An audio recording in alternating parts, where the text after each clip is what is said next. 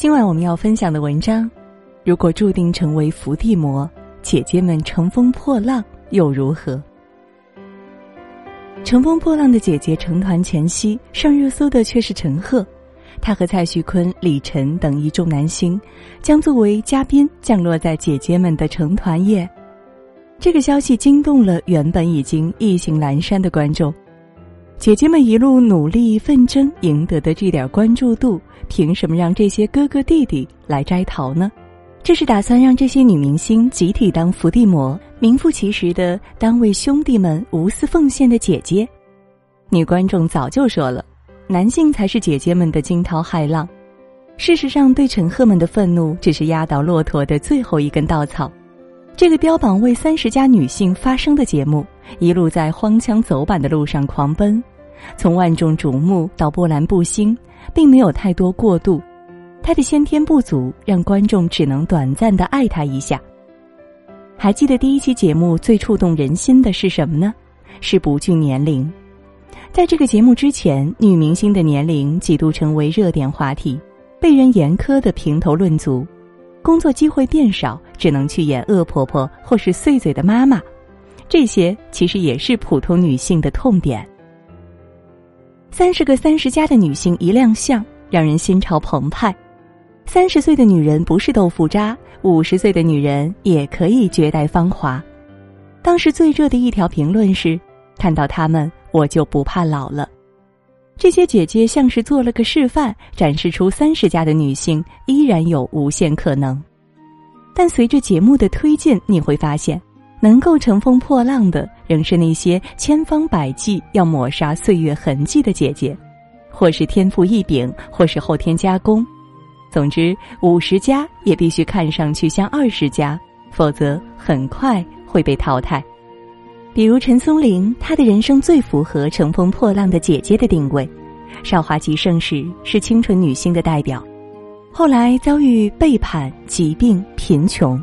最终置之死地而后生，虽然不富有苗条的身姿和无辜的眼神，但他的专业更加娴熟，活得更加从容笃定。他找到了他自己，这是真正的姐姐样本。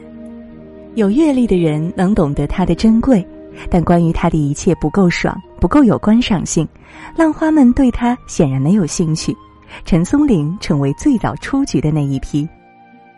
剔除了陈松伶和钟丽缇之后，剩下的姐姐一个比一个瘦。金莎参加节目还带了个秤，称她那坨小沙拉。严怡、严悦这对脱口秀姐妹花说：“没看出来那是沙拉，还以为是榨菜。”在百度百科上，你都找不出金莎出生于哪一年。简玲的齐刘海是她的出场标配。不能怪金莎，社会环境就是这样。发胖意味着缺乏节制，或者新陈代谢变缓，意味着衰老。尽管这是非常正常的生理现象，但在这个嘴上说着不惧年龄，实际上对年龄怕得要死的节目里，是绝对不被允许的。不但外表上不能像姐姐，体能上也要违背自然规律的与妹妹们等量齐观。所有的表演都是载歌载舞，难度越高的舞蹈越受姐姐们欢迎。有意境的慢歌，比如《花样年华》，这是因为我们能感到疼痛，即便让屏幕前的观众感动到泪目，却无法打动现场九零后浪花们的心，也就意味着被淘汰。所以你会看到宁静咬牙硬撑，伊能静因为岁数大了，一次次的表示不自信，更有甚者，如万茜在手臂粉碎性骨折之后，躺在病床上还在练习舞蹈。在排练现场，更是忍着剧痛坚持。被张雨绮指出：“你看她脸色都蜡黄了。”确实很悲壮，但也很悲情。看到他们，是不是想到现实中不再年轻的自己？要想在这世间有一席之地，就得不知疲倦的拼到极限，像《三十而已》里的顾佳那样周全。在这种比拼中，年龄不是财富，是实打实的负资产。只有原始生命力才是有价值的。那么，为什么不找三十个年轻小姑娘参加节目，偏偏折腾姐姐们呢？是嫌女人的压力还不够大吗？还是觉得姐姐们使出全部胜勇余力更好看呢？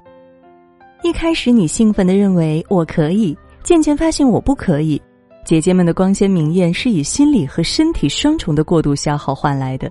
节目若是有良心，就应该在屏幕上打一行温馨提示：节目效果，请勿模仿。三十加姐姐组成的女团不应该是这样的。宁静、阿朵和袁咏莲合唱的那首《兰花草》才是正确示范。舞蹈难度不是特别大，歌喉也不见得就是最好，但你能从歌声里听出豪情，这才是三十加女性该有的核心竞争力。但为什么这样的歌后来就销声匿迹？大家都在舞台上比谁的舞蹈更难更炸了呢？年龄优势变得很明显。每个队长都更欢迎李斯丹妮、王菲菲、孟佳这样擅长跳舞的妙龄女郎。李斯丹妮她们确实很可爱、很有活力，但以她们为中心，“姐姐”这个词如何落实呢？不管最初怎样鼓吹年龄的魅力，最后还是变成年轻真好。节目另外一些曾打动人心的点也纷纷落空。比如姐姐们最初面对节目时那种三分讥笑、三分薄凉、四分漫不经心，那是迷人的，是见惯风云、宠辱不惊。虽然认真面对，但是去留随意、潇洒走一回就可以，这是大女人的风范。但是随着节目越来越红，大家越来越认真，不但琢磨规则，也开始琢磨潜规则。第三次公演前，姐姐们对人气王万茜青言有加，而最后选歌的孟佳队长是肉眼可见的炮灰，避之不及。观众能理解姐姐们的不易，但这样的精明看着确实很堵心。还有万茜曾说：“女人是可以帮助女人的。”一开始我们确实也能够看到女性之间的惺惺相惜。阿朵和袁咏琳最初确定的原则就是保护静姐。当节目越来越红，这是一个比赛的意识越来越深入人心。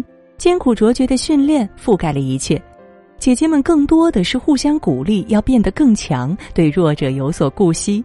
但在严酷现实面前，终究是无能为力。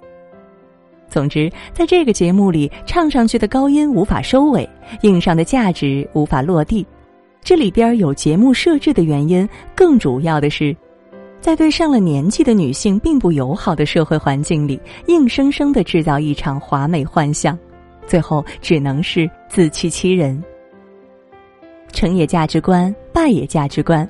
节目组当初把调子定的有多高，如今就多么容易被打脸。